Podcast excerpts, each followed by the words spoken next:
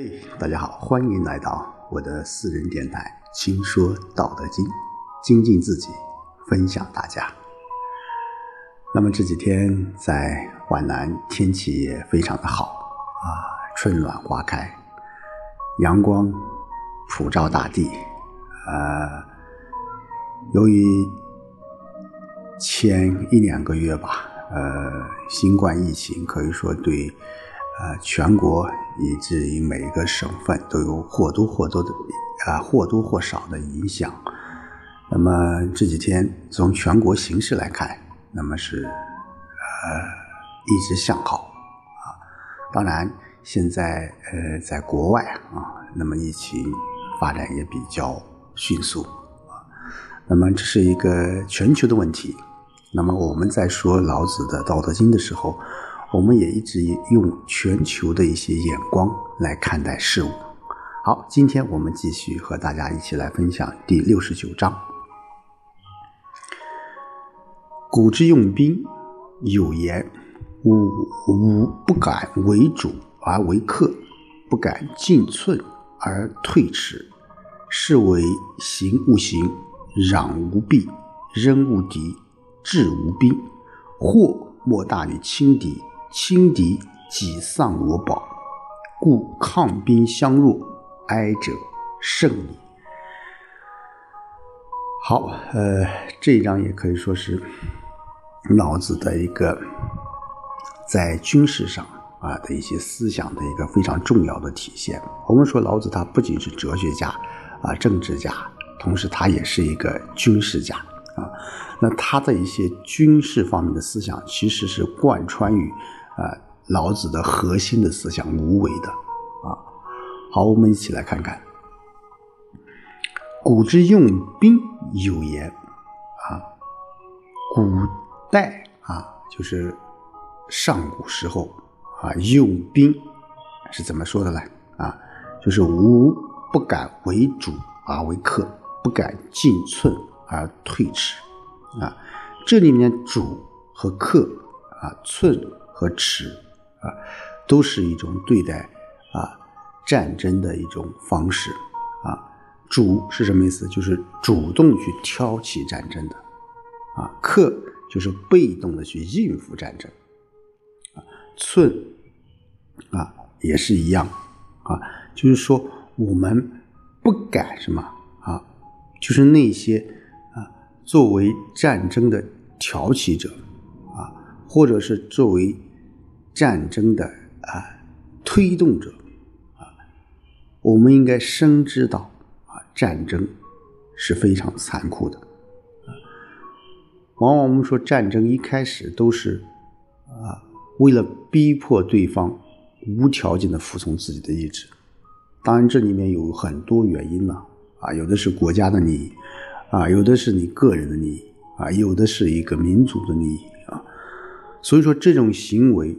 啊，身为怎么样天道所忌讳啊？历史上都无数例都说明了这种好战者是必亡的道理啊。同时，老子在前面也说过啊，说以道做人主者，不以兵强天下，其势好还啊。武力最后征服的往往是人的是身躯体和外表，而不能让人。人心悦诚服，所以说单靠你这种武力，甚至是躯体和外表都不能长久征服，那只有依靠什么？依靠文明，依靠道德啊！只有这样，你才能够什么？才能够取得共赢啊！才能够啊，是人类文明啊共同的这种出路。是为行勿行。攘无弊，扔无敌，制无兵，啊，就是说什么意思啊？就是我们啊认为自认为我方什么啊谋略不出众啊，作战阵容怎么样不强啊，斗争啊无勇力，武器也不精良，战斗是很难。取胜的，当然这是一种啊解释啊其实这种解释是我个人认为是符合老子的守柔和守慈的原则的。啊，就对于这个有道的这个国家，军队是什么？军队我们说是为了防止不得已被迫应战而存在的。所以我们回想我们现在的一些很多国家，他们的军队啊，其实已经背离了作为军队存在的一种含义，而是什么？就像我们前面说，他是主动去侵略国家，啊，这种。军队那其实是不符合老子的思想的啊，因此我们说没有必要去宣扬自己的军队是多么强大，你只要关键的时候顶用就行啊。那这也是符合国之利器不可以示人的原则的。这是我们刚才一种解释。那么另一种解释，我们说是从这个老子的无为的思想入手啊，无代表道的这种核心。战争最高境界就是什么？不战而屈人之兵，是兵不血刃的取得胜利！我们在庄子当中有一个思想啊，叫庖丁解牛啊。我们说，对于一个庞大的一个牛，我们可以一个月选择一个月换一把刀去砍骨头的方法，那么也可以选择一年换一把刀，用刀去割肉的方法。那还有什么选择？我们十几年都不必换刀，而什么？而游刃有余这种方法啊。所以说，我们对待任何一个问题啊，我们有很多一些方法。最根本的就是你要把握这种方法的内在的这种规律，这样你才能什么？才能事半功倍啊。那战争也是一样。我们只有把握内部这个道啊，你才能够什么以小的代价啊获得大的这种胜利啊，这也是老子无为思想当中在军事思想上一种体现啊。士为行无行，攘无弊，人无敌，智无弊。就看起来就是说我什么什么东西啊都不存在样子啊，其实什么其实是自己已经。做好各方面的一种准备了，因此到最后啊，老子会说：“祸莫大于轻敌，轻敌己丧无宝，故抗兵相弱，哀者胜矣。”啊，这些有些人就不容易理解，祸是莫大于轻敌啊，这我们很容易理解。我们说战争的啊失败，往往都是由于什么？由于轻敌了啊，由于轻敌了。那轻敌是己丧无宝啊！我们说在前面，我们说老子有三宝啊：一曰仁慈，二曰其俭，三月不敢为天下先啊。那为什么说祸莫大于轻敌？轻敌己丧我宝呢？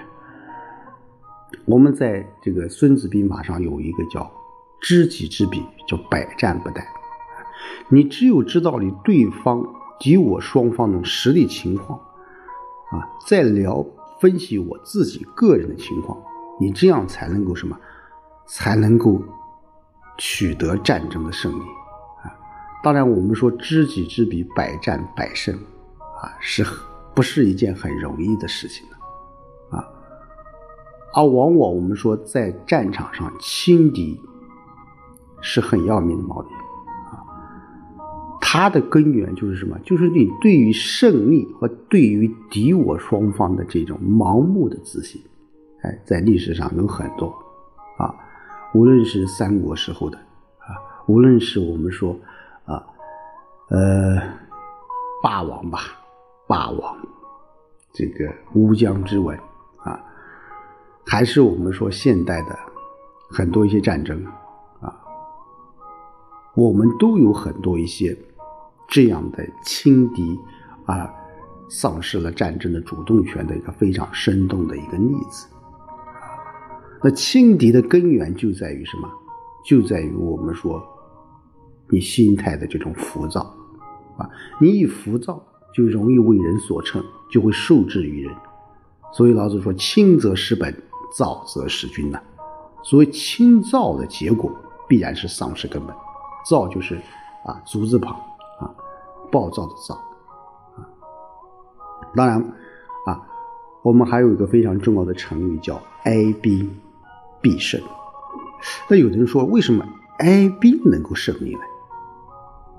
因为什么？因为哀兵他只是在形式上处理不利啊，而并不是在精神上什么就丧失了战争的一种主动权。而且哀兵往往是没有退路的啊，这就是我们说到了，往往叫以少胜多的一些战争呢，都是到最后怎么样？背水一战，破釜沉舟啊，淝水之战，对不对？就是因为。我们到了怎么样啊？到了这个我们要与别人决之生死的时候，往往这个时候是人的能力发挥到最大深处的时候。这也是我们说叫哀兵必胜的非常重要的一个原因。我们回过头来，我们再看看这一章。老子说到了战争啊，战争说啊，我们要有这一种啊，不要轻敌啊，要怎么样？要有自己对战争啊，对于任何事情有一个非常深的思考分析。战争是这样，其实我们在我们的生活当中啊。我们在治理、在管理方面也是一样。你不要以为你的公司现在处于这个上升期了，我一切都 OK 了，不是这样。万事万物都有一个此消彼长的一个过程。你不要认为我现在我的这个企业啊，我的这个单位啊，现在蒸蒸日上，任何事情都好的，往往处于最好的时期。也是最差的时候，啊，这就是老子的这种辩证的一种思维。当然，我们不是说，呃，非要，呃，说，呃，认识，啊，这种高与低，这种大与小，而是要有一种有这种逻辑的思维。这种逻辑思维的训练，其实对于我们思考问题，对于我们管理，啊，者。都是有很深的一种啊借鉴意义的，因此我们说啊，哀兵必胜，它是有自己非常重要的理念的和思维方式的。我希望通过这一章，我们大家能够了解到啊这种无为思想在战争中，乃至在我们现实的生活当中啊，我们如何去应用。好，今天就和大家说到这里，我们下周再见。